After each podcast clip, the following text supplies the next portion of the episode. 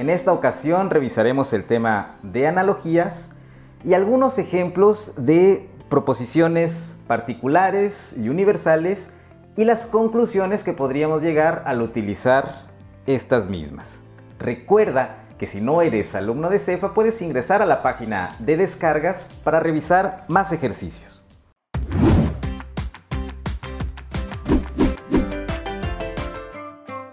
Recordemos que una proposición es aquel hecho que aspira a dar una descripción verdadera de la realidad.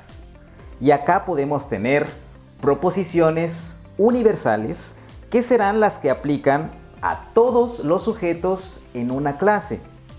El cuantificador en este caso sería todos o ningún.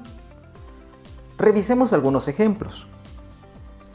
Ningún perro habla. Las personas respiran. Esto es equivalente a que todas las personas respiran.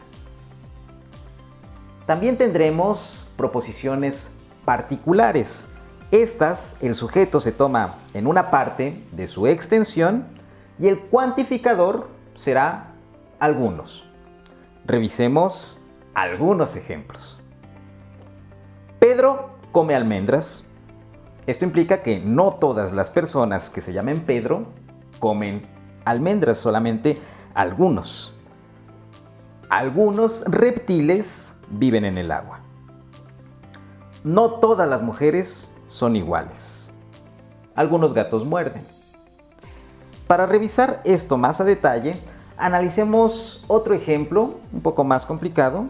Aquí revisaremos la siguiente oración e identificaremos la conclusión que podemos tener a partir del razonamiento lógico.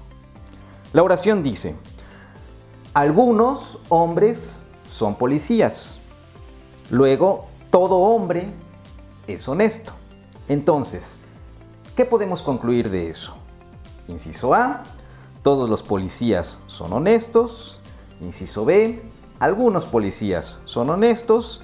Inciso C, ningún policía es honesto. O inciso D, todos los hombres son policías. Este ejemplo a pesar de su sencillez, es muy ilustrativo para ver cómo aplicamos nuestro razonamiento para resolver este tipo de ejercicios. Primero, partimos de que algunos hombres son policías.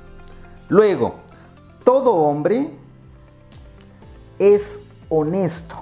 Entonces, al declarar esta proposición, estamos diciendo que todo hombre, incluidos los policías, porque son hombres, serán honestos. Por lo cual, la respuesta correcta debe de ser inciso A. Todos los policías son honestos, porque son hombres y todo hombre es honesto. Hasta la próxima.